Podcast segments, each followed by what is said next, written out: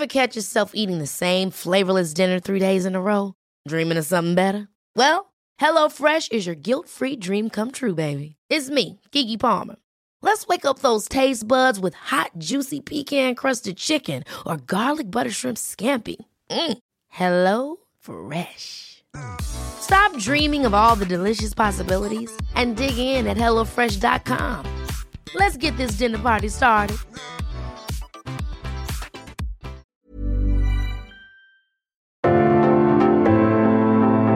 Algoritmo de salud. Un algoritmo. Sabes que estamos contigo siempre, Enrique Culebro Caram y Rocío Brauer. Información valiosa. ¿Qué es lo más importante? No, yo no quiero foto con ella, yo quiero su voz. Los médicos. El bienestar. Sexo. La tecnología. A ver, a ver, a ver. Cuéntame, cuéntame, ¿hay costo-beneficio en una consulta virtual? Yo ya te dije. Algoritmo Hola, hola, muy bienvenidos. Ya estamos arrancando Algoritmo Salud. Enrique Culebro Caram, qué gusto estar contigo Brauer. nuevamente. Buenos Buenas noches. noches. Buenas noches. Buenas noches. Buenas noches. Buenos bien. donde nos escuchen, porque esto también es podcast. Claro, ¿no? es podcast. Por eso eh, me quedé pensando atemporal. que tal vez nos están escuchando en la mañana, en la noche, en fin de semana, en cualquier momento, A ¿no? cualquier momento y, y hora del día. Y bueno, pues vamos a hablar de cosas muy interesantes el día Como siempre. de hoy. Como siempre en Algoritmo Salud, todo esto nos ayuda a nuestro crecimiento personal y no se diga la salud. Y claro que Pharmatech es un tema sasazo, la tecnología en la industria convergencia, farmacéutica. ¿no? sí. De la tecnología con la industria farma. De eso vamos a hablar hoy con unos grandes invitados que en un momento presentamos. ¿Empezamos? Rocío? Bienvenidos. Adelante. Cada semana escucha a Rocío Brauer y Enrique Culebro Caram para estar al día en las tendencias, plataformas y tecnologías que están impactando los productos y servicios del binomio médico-paciente. Algoritmo Salud, jueves 9 de la noche por el Heraldo Radio. Bueno, pues eh, las tecnologías de Internet como la inteligencia artificial, computación en la nube, Internet de las cosas, Robótica. están dejando robótica, están dejando huella en el ecosistema de la salud, ¿no? Sin duda. Y las compañías farmacéuticas están adoptando estas tecnologías innovadoras. A mí me encanta hablar de tech, ¿no? Cuando De hablamos de health tech, de med tech, y Claro. ahora vamos a hablar de pharma tech. Tecnología. Pero ¿no? cómo esta tecnología y cómo la innovación principalmente está transformando o, o ya transformó la industria farmacéutica. Hay dos invitados de primer orden que me encantaría que los Por presentaras. supuesto, pues vamos a empezar ya derechito con Rafael Gual Cosío, es director general en Canifarma, que es la Cámara Nacional de la Industria Farmacéutica. Rafa, qué gustazo, gracias por Mi estar querido aquí. Enrique, un placer saludarte como siempre, un honor estar con ustedes aquí, Rocío. Bienvenido, Rafa. Buenos Genial. días. y buenas también le damos buenas la. tardes. Exactamente, cualquier horario funciona este programa. Vamos a darle también la bienvenida a Cristóbal Thompson, es director ejecutivo en AMIF, que AMIF es Asociación Mexicana de Industrias de Investigación Farmacéutica. ¿Lo dije bien, Cris? Muy bien, gracias Enrique por la invitación. Hola Rocío y me Hola, da mucho gusto ver ¿Cómo a, estás? a Rafa acá también. Oye. Rocío, Sí. Yo trabajo en la industria farmacéutica desde hace muchos, muchos años. Y ¿Veinte? créeme, no es cualquier cosa tener aquí sentados No, a no, Cris no, y a Rafa. Al inicio del programa y fuera del aire les dije, tenemos dos tiburones en el mejor sentido de la palabra, que son dos grandes conocedores de esta industria, que de alguna u otra manera vamos a entrarle al tema, ¿no? ¿Qué tanto se ha transformado, se está transformando, Rafael, esta industria farmacéutica en México? Mira, yo, te diría, a ver, en el mundo entero, la industria farmacéutica es una industria global. Depende del desarrollo en muchos países. Eh, México no es de excepción. Tenemos, yo creo que la planta más importante de América Latina, eh, como empresas establecidas en nuestro país desde hace muchísimo tiempo. Y ese es un, pues un activo para nuestro país. O sea, podemos tener todos los medicamentos, prácticamente se fabrican en México más del 87% de los medicamentos, se importan algunas especialidades, pero la industria farmacéutica en México ha crecido con el mundo, ha crecido con la industria farmacéutica mundial porque está muy interrelacionada y pues eso tenemos... Y se ha este, transformado digitalmente hablando y tecnológicamente Definitivamente, digo, ya hay muchas áreas, yo te diría, o sea, se puede hablar de la transformación desde la investigación misma, desde la investigación de nuevos productos, que Cris aquí, eh, que también es un honor estar compartiendo esta mesa con él, platicará sobre todo de esta parte de investigación, o sea, la investigación clínica desde el desarrollo de la molécula, pues ahora en esta tecnología se puede hacer por sistemas computarizados, por Claro. ejemplo, una serie de pruebas que sirven para tamizar, digamos que cuando se patenta una molécula, se patentan 10 mil productos. Y eso da pauta a un producto o un a un medicamento. producto y se va probando, va pasando diferentes etapas, hasta que llega a un producto. Y no estamos final. hablando únicamente de Internet, de la digitalización. Estamos hablando de innovación, ¿verdad, Cris? Y esa innovación empezó hace muchas décadas. Platícanos un poco de tu experiencia con, con, con cómo la industria farmacéutica ha ido innovando. Sí, gracias, Enrique. Y primero, bueno, sumando a lo que dice Rafa, la importancia que tiene el sector establecido farmacéutico en México es, es un gran orgullo. Y, y dos, porque durante la pandemia eh, lo que ha hecho la industria establecida en México ha sido francamente espectacular y un reconocimiento a toda esa gente que nunca dejó de trabajar durante la pandemia. A ver, a nivel global, como tú dices, ¿no? Llevamos décadas haciendo investigación clínica. Eh, la industria invierte aproximadamente 180 mil millones de dólares en investigación clínica. Hoy está considerado el sector que más invierte a nivel global después de la pandemia. Y estamos en una época de renacimiento, de nuevas tecnologías, eh, de nuevos desarrollos. Y lo que pasó durante la, durante la pandemia es que muchas compañías empezaron a compartir su biblioteca de activos. Eso permitió acelerar eh, la innovación. Eh, en un año se logró Compartieron el conocimiento. conocimiento. En menos de un año se logró desde que se empezó a, a trabajar en el desarrollo de, de una vacuna a tener la, el primer paciente vacunado. Y hoy tenemos muchas vacunas y gracias Claro. a eso hoy estamos de vuelta en un mo- modo presencial que es lo que tanto necesitamos. Estamos aquí, ¿no? Afortunadamente y sin cubres, sin bozal, como yo le llamo también. Ahora, la industria farmacéutica en este país eh, tiene grandes retos, ¿no? Y no cabe duda que, bueno, se implementan la nube, el- todo lo que es el, ecosistema digital, el IoT, Internet de las Cosas, blockchain. ¿Cuáles son las tecnologías digitales o transversales que más está implementando la industria farmacéutica en este país? Yo te diría que uno de los temas que, que ha salido claramente en la parte digital es el tema de telemedicina.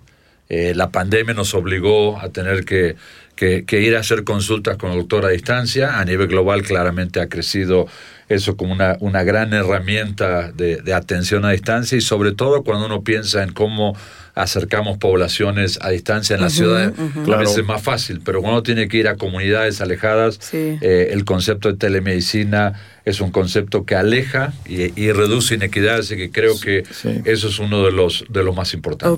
Sobre todo cuando nos hacen falta más médicos, nos hacen falta especialistas, que en ciertas regiones del país pues no, es difícil encontrarlos, ¿no? Es, es, es fundamental, pero te diría, cuando uno habla de necesidad de transformar el sistema de salud, claramente estamos envejeciendo más rápido, hay más necesidades, eh, se necesita una transformación en todos los sistemas, no solo en México, a nivel global. Oye, y para eso las sí. tecnologías digitales van a ser fundamentales. Por supuesto. Es que yo quería comentar que la MIF, Asociación Mexicana de Industrias de Investigación Farmacéutica, cumplió hace poco más de 70 años de existir, ¿no? Entonces estamos hablando de innovación desde qué, desde los 50, 60. En el año 50 se, se, se creó AMIF y debo decir que la expectativa de vida en el país en el año 50 era de 49 años en promedio. Hoy Wow. es más de 75 años. O sea, lo que ha 40. evolucionado por muchos factores. Claro. Dentro de ellos, obviamente, el sector farmacéutico eh, establecido en México ha sido fundamental para poder traer soluciones a los pacientes. Ese es un indicador de éxito Sí, sí, sí, total. ¿no? Rafa, en ese sentido, la Cámara Nacional de la Industria Farmacéutica, ¿cómo ve el talón de Aquiles en ese sentido en, en este país? ¿Dónde Mira, estamos atorados? Estamos, estamos, yo diría que no estamos atorados, estamos trabajando para mejorar, eh, el, digamos, el entorno, ¿no? Y además de lo, de lo que ya menciona Cris, yo mencionaría otra área importantísima donde la tecnología juega un papel fundamental y es, por ejemplo, en la receta electrónica, ¿no? Estamos hablando de que esta puede ayudar muchísimo a, pues, a tener una atención mucho más eficaz, digamos, porque tú vas a llegar a la farmacia con una receta electrónica donde se va a poder identificar el medicamento que te recetó el médico.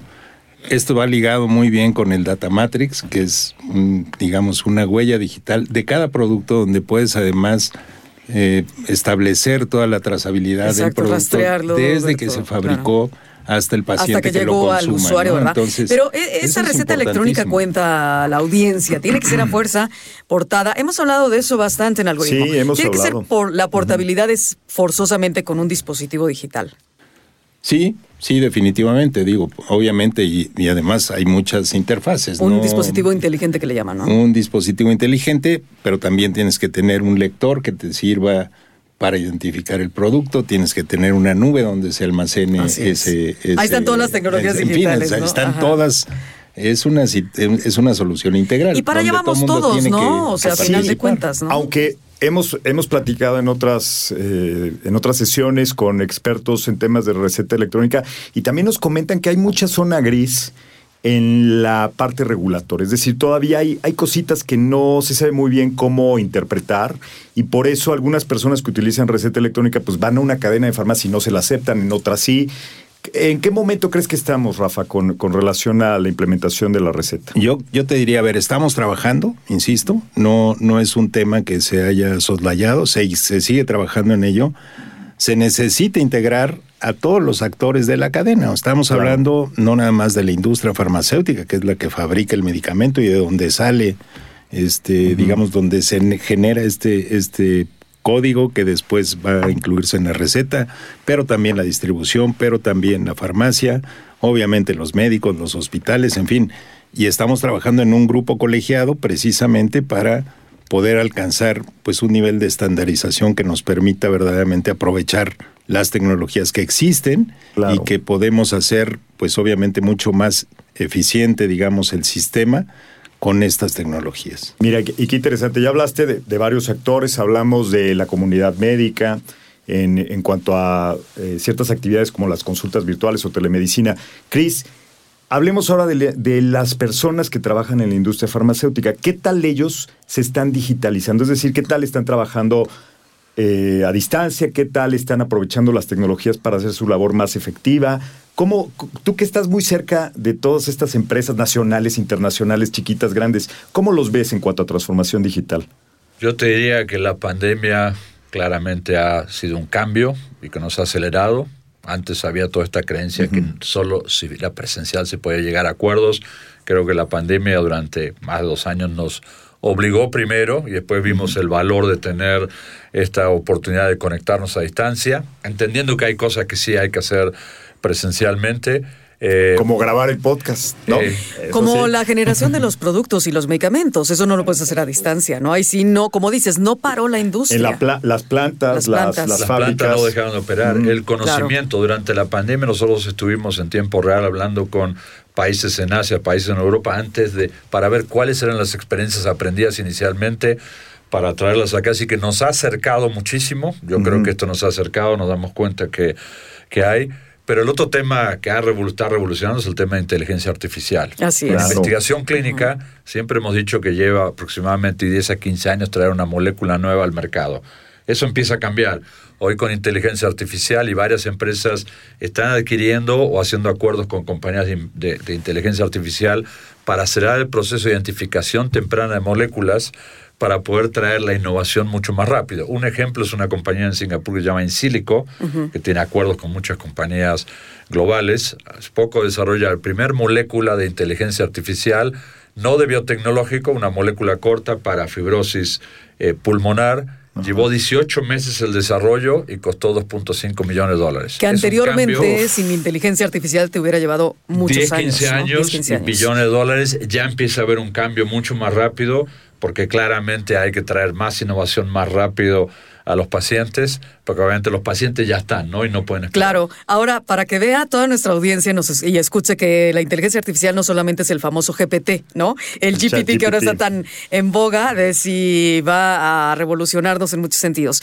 Pero este R&D, este Research and Development del que estás hablando, Cristóbal, es muy importante en México. ¿A qué nivel estamos en cuanto a investigadores en, esta, en este sector farmacéutico? Yo te diría, México cuenta con centro de investigación y investigadores tan buenos como los mejores en el mundo. Ok. La, la inversión en general que trae el sector es de aproximadamente 250 millones de dólares, comparado con los 180 mil millones de dólares. Hemos dicho claramente que podríamos hasta triplicar esa cifra a 750 millones de dólares si logramos mejorar proceso de aprobación de protocolos. Los estudios son globales hoy y se compite por los tiempos de aprobación. Si logramos mejorar eso y estamos trabajando con la autoridad, claramente México debería ser un detonador, sobre todo porque tenemos un IMSS, nada más para un ejemplo, el instituto más grande del mundo, donde tenemos 70 millones de personas.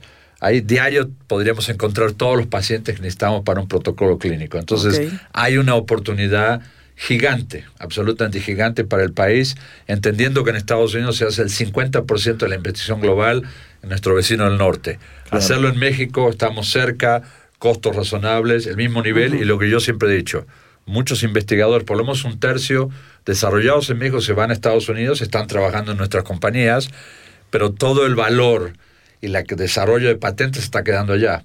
Tenemos que cambiar ese modelo, un poco lo que está haciendo China, que acaba de repatriar los últimos años 10.000 PhDs que tenía en Estados Unidos a China y se está volviendo una potencia. Está Claro, generando las mismas patentes que Estados Unidos. Hay, hay muchas cosas además. Qué maravilla. Y pensando que también podríamos ser una potencia en exportación de estos, de estos productos y de esta inteligencia y, y un motor al final de desarrollo para nuestro país, ¿no? Absolutamente, y Rafa tendrá los datos mucho más claros, pero la, la- la capacidad de producción en el país es muy grande, medicamentos de alta calidad y la posibilidad asegurar de poder tener todos los mercados de Latinoamérica bien abastecidos, lograr que podamos finalmente entrar al mercado de Estados Unidos. O sea, México está llamado a ser una potencia global en el sector farmacéutico y sí claramente tenemos que estar hablando con autoridades en generar, primero, que el sector sea estratégico y que haya un programa de desarrollo con incentivos para que esto se vuelva absolutamente crítico y sabemos que durante la pandemia nunca fue más crítico tener un sector farmacéutico sólido, Por sobre supuesto. todo cuando se cortan cadenas de valor, tener un sector en el país es absolutamente Ah, claro. indispensable. Y hablar de la inversión que esto genera y de cómo apoya a la economía de nuestro país. Pero antes, ¿por qué no vamos a una cápsula con unos datos interesantes? Vamos a escuchar a Rocío Brauer cómo nos explica adecuadamente qué es Pharmatech. Adelante. Pharmatech refiere a la convergencia de la tecnología y la industria farmacéutica, es decir, es la aplicación de herramientas digitales avanzadas en la investigación, desarrollo, fabricación, distribución y comercialización de productos y servicios relacionados con la salud. La industria farmacéutica utiliza tecnología desde hace décadas para descubrir, diseñar y producir medicamentos. Sin embargo, en los últimos años, el avance científico ha permitido una mayor integración con este sector. Ejemplo de esto son la inteligencia artificial, el análisis de datos, la robótica, la impresión 3D y la nanotecnología, las cuales pueden ser empleadas para descubrir nuevos fármacos, diseñar mejores tratamientos, mejorar la eficiencia de la producción, personalizar la medicina y mejorar la experiencia del paciente. La combinación de la tecnología y la industria farmacéutica puede derivar en importantes beneficios para el bienestar y el cuidado de la salud, permitiendo tratamientos más efectivos y personalizados. Además, también puede mejorar la eficiencia y reducir costos en la producción y distribución de medicamentos. Pues vaya que esta información, gracias Rocío, nos, nos ayuda mucho a entender mejor el tema. Y yo quería preguntarle a Rafa, ahorita que hablamos de las exportaciones, del, potencial que tiene México de, realmente exportar este, esta calidad, esta innovación, estos productos farmacéuticos a otras partes del mundo. Hoy, ¿cuál es nuestra situación, Rafa? ¿Qué tan, bien estamos en, ese esquema? ¿Estamos exportando a otros países? ¿Cuál es la posición de México a nivel mundial? Sí, yo te diría, a ver, México, como les mencioné, el tener una planta farmacéutica, ya lo, lo mencionaba Cris, pues es, es estratégico, es prioritario, así fuimos declarados como sector estratégico y prioritario en 2018 por la Secretaría de Salud Claro. y la Secretaría de Economía en ese momento. Eh, desafortunadamente, pues no se ha dado esa continuidad en este, en este periodo de gobierno. Eh, hay muchos países que en la pandemia decidieron verdaderamente que la industria farmacéutica, por lo que ya mencionaba Cris, es prioritaria para los países. Hubo apoyos para la industria farmacéutica, no, no se dio en México. En México seguimos creciendo a puro pulmón, como se dice. O a todo pulmón. Bueno, sí, por- Como la canción. a puro y a todo, Y a sí, todo. exactamente. Pero bueno, exportamos mucho, exportamos nuestros mercados naturales, son Centro, Sudamérica, Europa, inclusive Europa. Hay- y te digo, la industria es global, entonces hay productos que se fabrican en México para el mundo entero. ¿Cómo cuáles? ¿Cuáles serían los ejemplos más Eh, Mira, no, claros? no me gusta mencionar marcas. ok. Por- No, pero, nada ajá, sí O de áreas terapéuticas, a lo Áreas mejor. terapéuticas, ¿no? O sea, respiratorios, por ejemplo, este, cardiovasculares, inclusive en algunos oncológicos se Mira. tenía esta posibilidad, en fin. eh, pero tenemos un potencial enorme, como lo mencionó Cris, en la exportación a Estados Unidos. O sea, solamente el mercado fronterizo, o sea, los estados fronterizos de Estados Unidos, duplicarían el mercado mexicano. De ese tamaño es la Oye, ¿qué falta ya para que le entremos de lleno? A ver, Pues cuéntanos, estamos Rafa. trabajando, digo, estamos en, en esfuerzos de ahora con la pandemia, con el nearshoring, porque viene claro. mucho de India, mucho de, de China. Estamos buscando que la producción sea regional, o sea, Claro. estamos hablando de Estados Unidos, Canadá, México, y estamos trabajando en un memorándum de entendimiento con Estados Unidos precisamente para buscar, pues, aprovechar esa potencialidad que Qué tenemos en México. ¿no? Y ahí es donde estamos hablando de que la industria farmacéutica genera un importante porcentaje para nuestro Producto Interno Bruto, ¿no? Sí, definitivamente. O sea, representamos cerca del 1% del, del Producto Interno Bruto, pero hay una derrama tecnológica, una derrama económica. Tenemos relación con 161 sectores industriales, de acuerdo al INEGI. O sea, es una industria tractora, por lo tanto, porque si le va bien a la industria farmacéutica y la- el potencial de que ya se mencionaba de investigación clínica en México, pues tendría este spillover, esta, esta derrama con... Permea, permea con- otras áreas A otras muchas claro. áreas, ¿no? O sea, tecnológicas, obviamente, en, en- en los hospitales. Tenemos un una potencial enorme porque Tremendo. tenemos los médicos capaces para hacer esa investigación clínica. Ya lo mencionaba Cris, 70 millones de personas nada más en el Seguro Social. Lo convierte en el, en el Seguro Social o el seguro más importante, la, la institución más importante en el mundo. A pesar de todo. Sí, por supuesto. A Sí, pesar para de la todo. investigación. Para la investigación. Y de repente, no, no sé si perciben que pues, se habla mucho en los medios de el motor que es la industria automotriz, el motor que es este, los temas financieros, de entretenimiento, y poquito luego se habla de la parte de salud, ¿no? Que es Y cómo tenemos ese sí. potencial. Yo creo que ha ayudado estos últimos años a poner el tema en una prioridad mayor. Pero me gustaría que comentaran también desde el punto de vista del paciente. Es decir, el paciente mexicano evolucionó también y ya tiene otras expectativas y ya tiene otra forma de adquirir sus medicamentos, de visitar a sus médicos.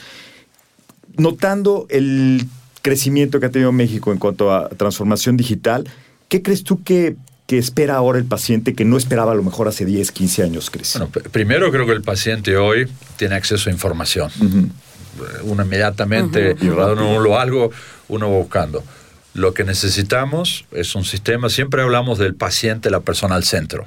Claro. Eh, honestamente no lo veo. Veo que todo está hecho en función a que el paciente es el que tiene que moverse en la institución. Creo que la tecnología permitiría que muchas veces se pueda tener el paciente a distancia. Si se tiene que aplicar un medicamento, se llega al medicamento al lugar con enfermera. O sea, se habla poco de la enfermería y de la importancia que tiene. Creo que tenemos que cambiar el, el modelo.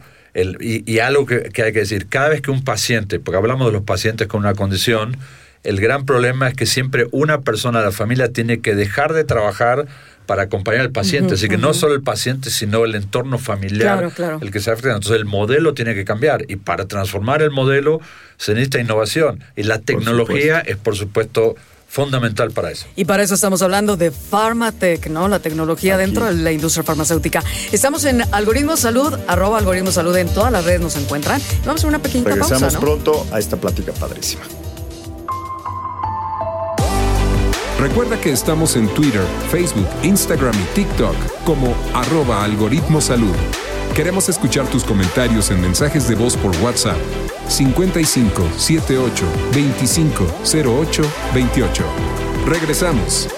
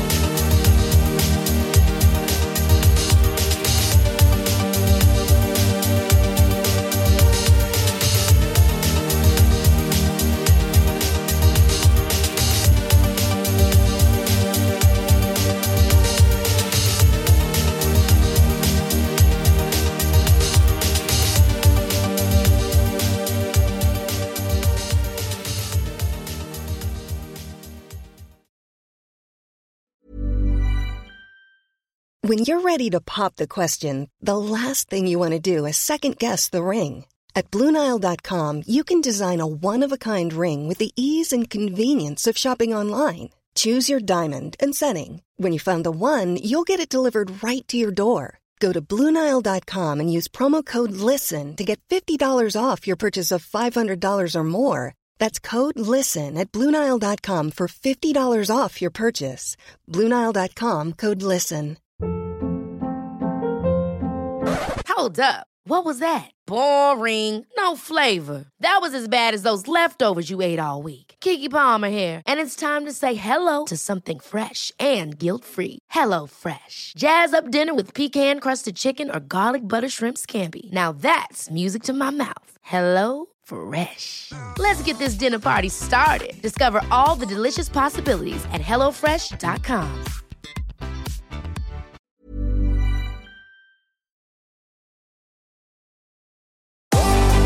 Estamos de regreso en Algoritmo Salud con Rocío Brauer y Enrique Culebro Caram. Pues nada más y nada menos, Cristóbal Thompson, director ejecutivo de la MIF. ¿Cuántos años tienes en, en, el sector farmacéutico, en la industria farmacéutica, en toda esta área de la investigación clínica? En la, específicamente en la asociación, voy a cumplir 10 años en mayo, pero trabajé en la industria desde el año 97, así que son, son, son casi 27 años. 27 trabajando. años. Y los cuarenta y tantos de Rafael, ¿no? De, Rafa, de Rafael eh, Gualcosío. ¿Son 40 y? 42. desde- 42 que nos el diciendo. 31, regué. ¿Qué empezaste en la secundaria o qué? Sí, casi, casi.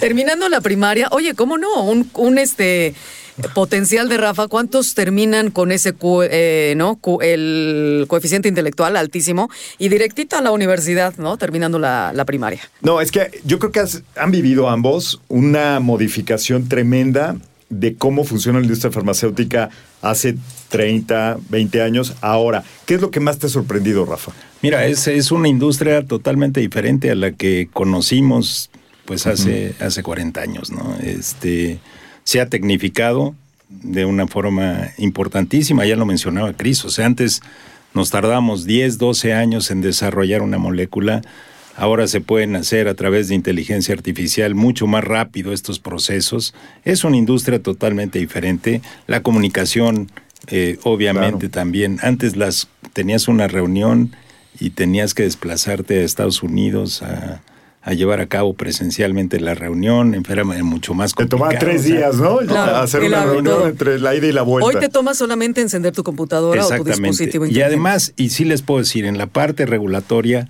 también ha cambiado muchísimo. La industria farmacéutica se caracteriza por ser promotora de la normalización, de la regulación, o sea, mientras más estricto es, es mejor. Y la tecnología ha obligado a esto. O sea, antes hablábamos de quizás partes por millón de impurezas, por, por poner un ejemplo, y ahorita estamos hablando de millonésimas de, de partícula, o sea, es impresionante y esto obviamente pues modifica la regulación a nivel global, en Claro. México avanzado igual, la industria farmacéutica quizás es de las más activas en innovación tecnológica, en los equipos de fabricación, en fin, o sea, antes tenías de tableteadoras de dos punzones y ahorita tienes tableteadoras de... Ay, a ver, explícale a la audiencia ¿Qué es una tableteadora? Cuéntanos. No, era pensar que es como un iPad, ¿no? No, es una, es una tablet grandota, ¿no? Imagínense que para fabricar una tableta, un- una aspirina, pastilla. Una pildora, una pastilla, ¿no? sí. Tienes que imprimir humedad, o sea, en la mezcla de que vas a hacer, y después presión para comprimir, digamos, el, el compuesto, ¿no?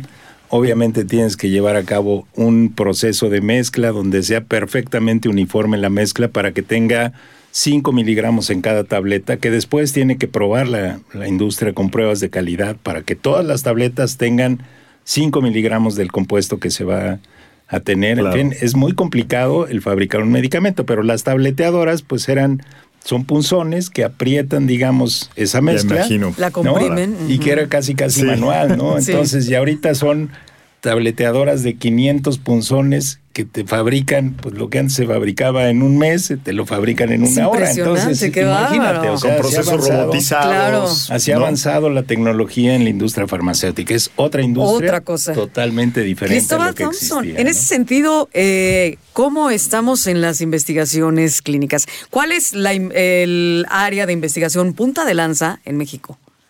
Yo diría que son varias, ¿no? El, el área de cáncer es muy importante, todo lo que ve con síndrome metabólico, diabetes cardiovascular, que es lo que mayor cantidad de muertes son. Por eso creo que en general, pero también se está desarrollando muchos medicamentos huérfanos para ese tipo de enfermedades que son de baja prevalencia, pero hay muchos, muchas personas que tienen esa enfermedad y un medicamento puede ayudarlo a desarrollar una vida eh, casi normal.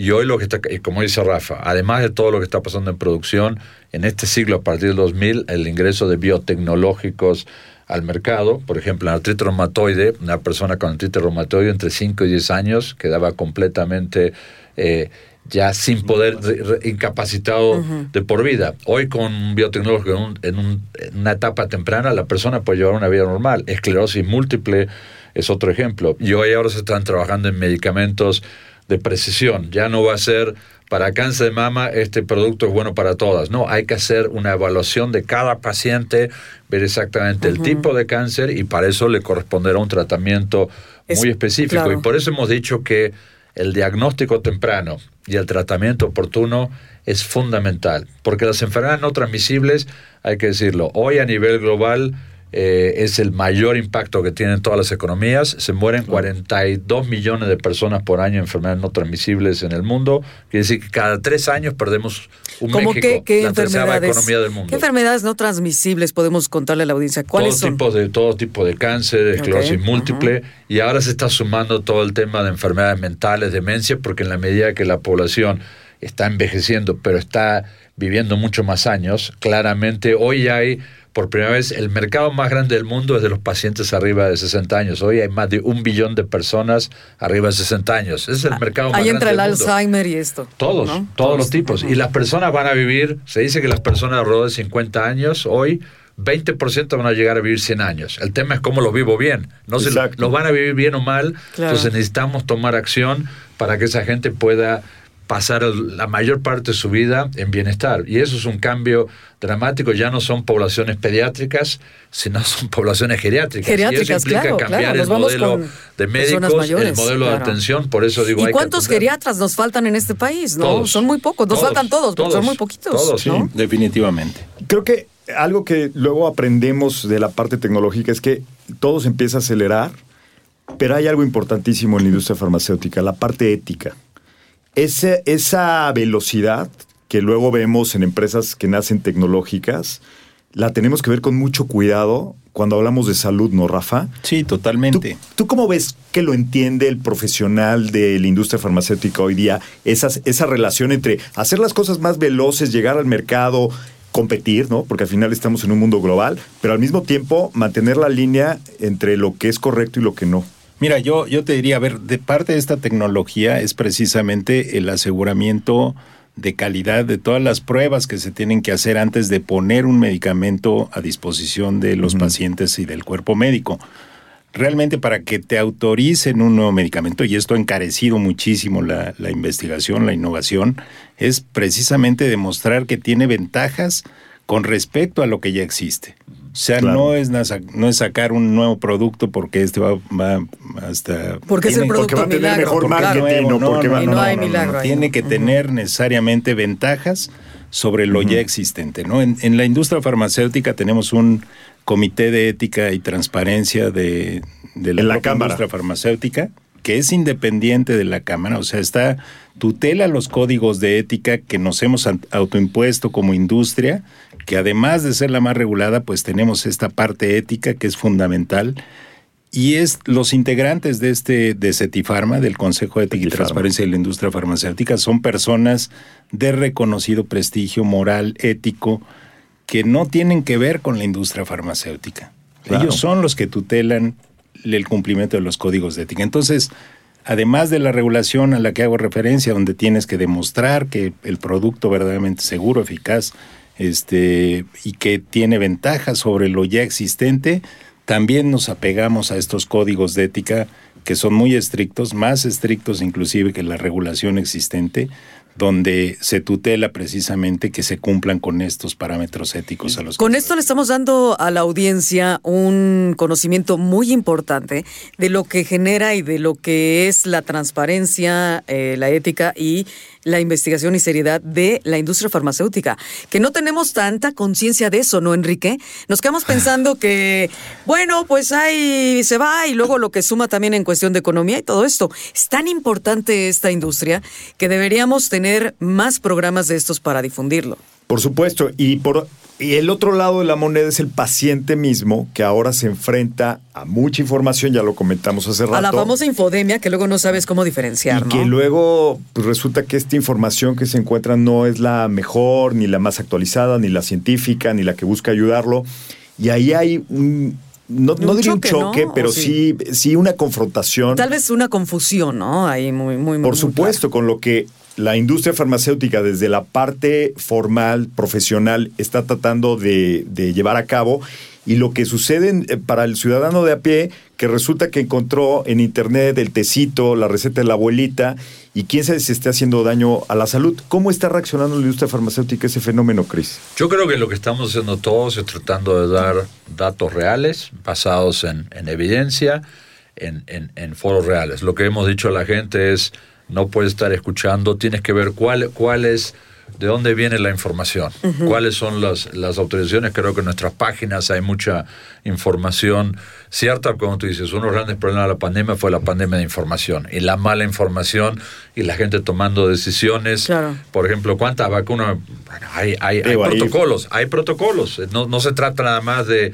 de consumir lo que me diga un amigo. Hay, y para eso hay, hay doctores donde uno puede ir y realmente hacer caso. Entonces creo que hemos, hemos estado trabajando. Es difícil porque tú sabes que en las redes se Sí. comunica de todo.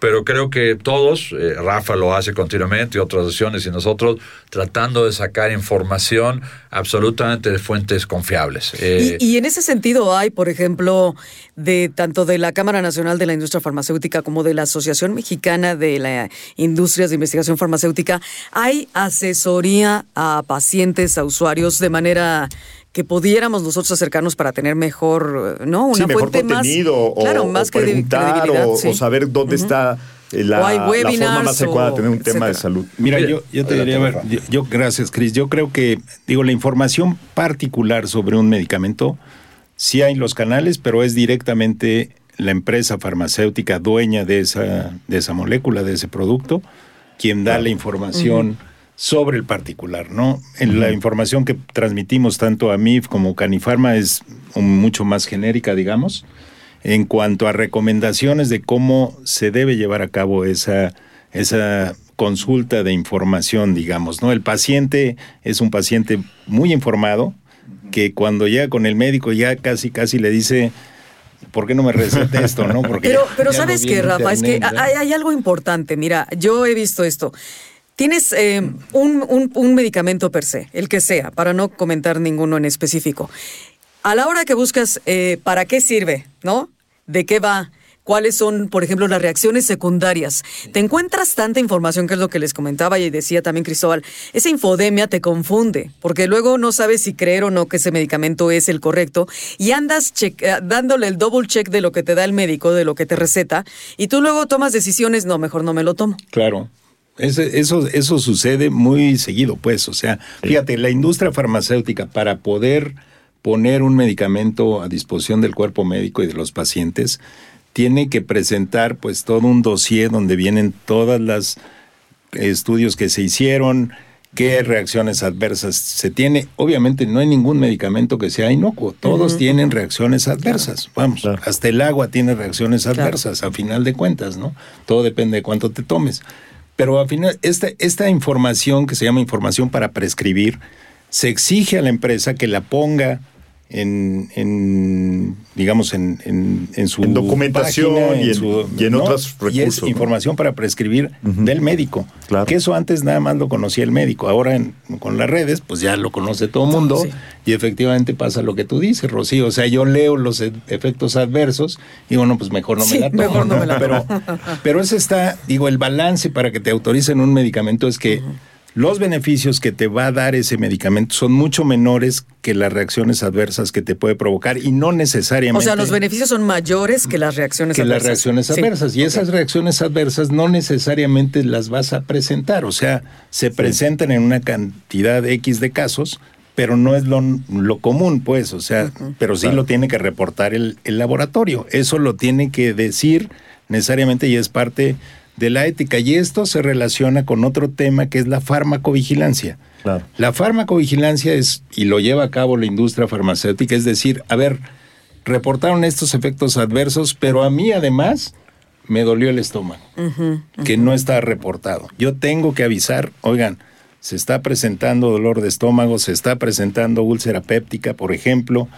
que no estaba reportado y lo tengo que reportar yo como hacer una empresa investigación, ¿no? farmacéutica y Al hacer respecto. toda una investigación para ver si se debió a eso o se debió a que Claro. comió tacos Entonces, en la noche. son dos ¿no? cosas diferentes. Uno Claro. es la regulación y otra cosa es la farmacovigilancia. Exactamente. Que se unen además para que la farmatec, ¿no? O la Claro. industria farmacéutica y la tecnología con la innovación y el desarrollo, pues estén todavía mejor engranados, ¿no? Y hablando de innovación, tecnología, creo que tienes un anuncio importante que hacernos, ¿verdad, Rocío? Adelante. Bueno, sabemos que en Algoritmo Salud siempre también estamos hablando de innovación y eh, se, se ha hecho una alianza muy interesante con Creamedic, que es una empresa dedicada a dar atención integral a la salud y tiene dos grandes áreas que son importantísimas. La línea corporativa enfocada al sector hospitalario, clínicas y sector salud y la línea digital que hoy es lo que pues lo, de- lo del pan de cada día y una plataforma en la que los usuarios vamos a encontrar una amplia oferta de opciones para prevención, cuidado, salud, cobertura nacional, que es muy importante, y en, modal- como decimos, modalidad online o presencial o híbrida, mejor Claro. dicho. Y bueno, pues esto ya está, Creamedic Digital disponible. Qué bien eh, hablar de esos buenos casos que suceden en México. ¿Qué te parece si entramos a nuestra sección que nos encanta? Le llamamos futurear. Entonces yo quiero, Cris, que tú futurees qué va a pasar con relación a Farmatec en México. 5, 10 años, 15, vete hasta donde quieras. Danos una, una predicción. Mira, lo que nosotros vemos es, número uno, va, va a caber más medicina de precisión. O sea, identificar al paciente exacto para el tratamiento exacto. Yo creo que eso va a ser un tema... un O tema personalizada, fun- le o podríamos decir. personalizada. Personalizada. Lo otro que viene en el camino son las terapias génicas. Eh, y claramente eso cambia absolutamente el curso temprano de la enfermedad y hay ejemplos. ¿Génicas de genética? eh, de genética. O sea, te- la evaluación genética del eso. paciente y decir cómo anticipo un problema al paciente, inclusive con alimentación y todo, puedo, puedo cambiar los hábitos. Lo otro para mí fundamental, la tecnología, es no podemos tener hospi- hospitales llenos de pacientes. Necesitamos identificación temprana, tratamiento, sacar a la persona. Un- una persona mayor siempre va a estar mucho más cómoda en su casa, yéndole a atender y aplicar el producto, que tener que llevarlo, cruzar la ciudad, Claro. los problemas. No podemos seguir construyendo hospitales. No tenemos suficientes médicos, entonces lo que tenemos que hacer es la transformación digital, cómo adaptarlo y cómo adaptarlo de tal manera también que podamos atender una vez más las comunidades y la gente que tiene menos acceso, porque hay una inequidad de acceso muy grande, hay que ¿Tú reconocerlo. crees que eso mejore? La brecha digital, ¿no? Se tiene Hay, que hay ejemplos concretos y encantado otro de hablarlo porque está haciendo una clínica en San Cristóbal de las Casas, Chiapas, que es la clínica Esquipulas, que trabaja con la Universidad de Nuevo León, donde hay médicos ahí haciendo consulta con los médicos en Monterrey y atendiendo a pacientes de población indígena. Eso ya está pasando, Qué no hay que movilizarlo. Eso lleva muchos años, o sea, hay experiencias ya, ya muy buenas, pero tiene que haber una revolución en el sistema. El sistema como está se va a colapsar, no alcanzan los recursos y cada vez la población adulta se va a duplicar en los siguientes años y el otro problema es que la población joven viene con sobrepeso y va a llevar obesidad Claro. y va a traer problemas de salud temprano. Sí. Entonces, esa es la realidad y tenemos que hacer cambios muy, muy importantes en el, en el sistema. Ok, Rafael, ¿y cuál sería tu eh, futuro? No hablemos de cinco años, vete al año que viene, ¿no? No, yo te diría, a ver, además de lo que ya mencionó Chris, la te- o sea, la terapia génica, de, de conocer qué genes tienes y cuáles van a ser, digamos, tus riesgos a, a final, mediano, Hay la largo industria plazo. genómica, ¿no? Es de lo que están hablando. Exactamente, o sea, digo, hay varias plataformas donde te hacen un examen este, muy sencillo. De tu donde Te ADN. dicen, tu ADN consta de estos genes y estos, tú tienes propensión para esto, propensión para esto, tienes que tomar estas medidas para O sea, obviamente la, la prevención siempre será mucho mejor, ¿no? O sea, Claro. la terapia más cara es cuando llegas al hospital, que no debería de llegar al hospital. Y todas estas, la biotecnología, la terapia génica, son precisamente para hacer medicina de precisión, de acuerdo a lo que tú tienes en tus genes, ¿no? A final de cuentas. Esa es una parte muy importante. Otra parte muy, muy importante, Rocío, pues es la telemedicina. A final Claro. de cuentas, y todos los relojes inteligentes Los que te van a medir. wearables. Que te, exactamente, ¿No? que te van a decir qué presión tienes. O sea, todo eso va a avanzar de una manera impresionante. Claro. y va a ser mucho más raro, digamos, que llegue a un hospital si no es por un accidente. O sea, todas las enfermedades podrían ser de alguna manera tratables. sobre Prevenibles. Y todo controladas. en- o controlables en las etapas tempranas, ¿no? Porque hay unas autoinmunes que pues difícilmente Claro. se van a poder Qué importante controlar. estás diciendo esto y también, Cristóbal, cómo nos tenemos que conocer, ¿no?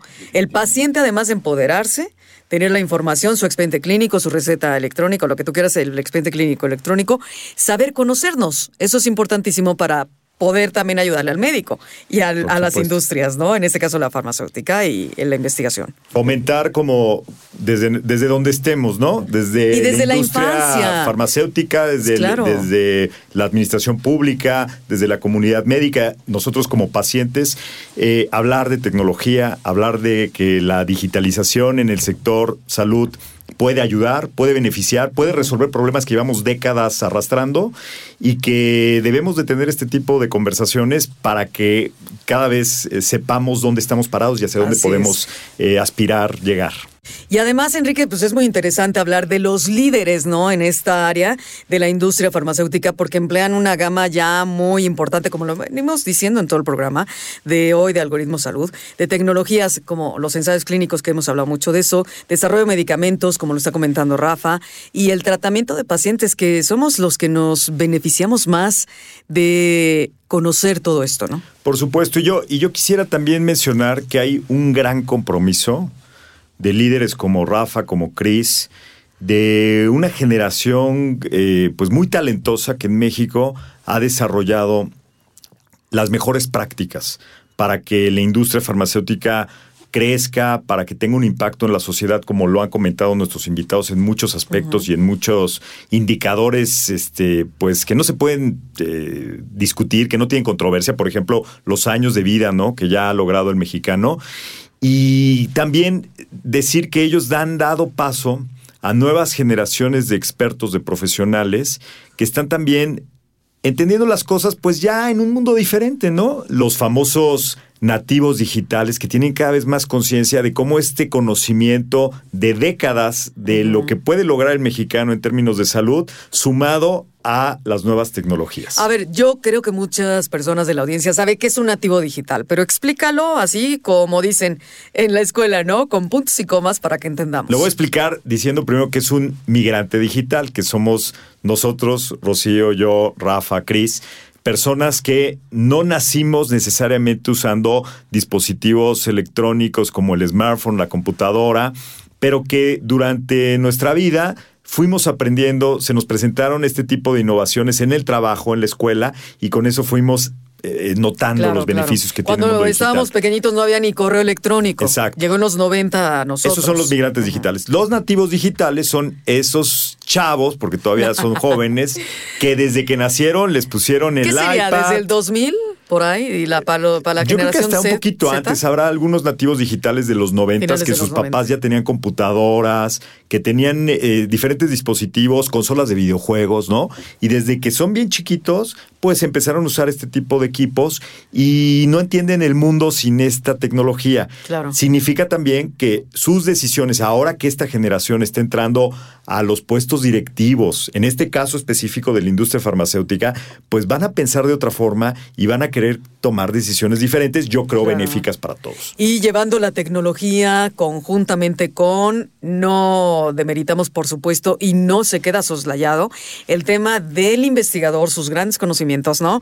El Claro. tema del químico, el tema como Rafa, etcétera. Todas estas grandes eh, disciplinas y ciencias que van de la mano aparejadas con todo lo que es la tecnología transversal y tecnología digital. Así es que bueno, pues la, por eso Pharmatech, ¿no? Es un término que no existía. No, y en México vaya que Entendemos la tecnología, tenemos talento, tenemos gente ética que quiere hacer las cosas correctamente para que un mundo eh, se construya mejor como Claro. la sociedad mexicana. Así es. Y además de todo ello, sabemos sacarle provecho a todos nuestros dispositivos inteligentes. Y para aquellos que dicen, bueno, es que yo no tengo ni un eh, reloj, como decía Rafa, eh, tu, tu reloj inteligente, etcétera, o estos dispositivos digitales.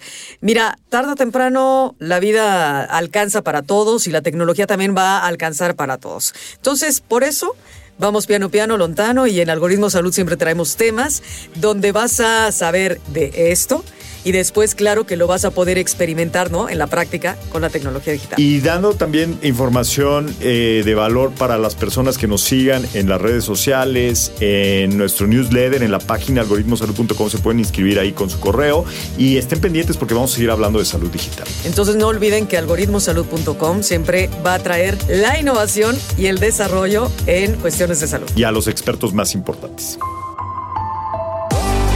Cada semana escucha a Rocío Brauer y Enrique Culebro Caram para estar al día en las tendencias, plataformas y tecnologías que están impactando los productos y servicios del binomio médico-paciente.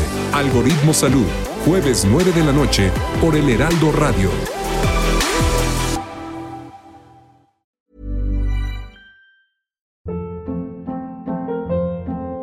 Hold up. What was that? Boring. No flavor. That was as bad as those leftovers you ate all week. Kiki Palmer here, and it's time to say hello to something fresh and guilt-free. Hello Fresh. Jazz up dinner with pecan-crusted chicken or garlic butter shrimp scampi. Now that's music to my mouth. Hello Fresh. Let's get this dinner party started. Discover all the delicious possibilities at hellofresh.com.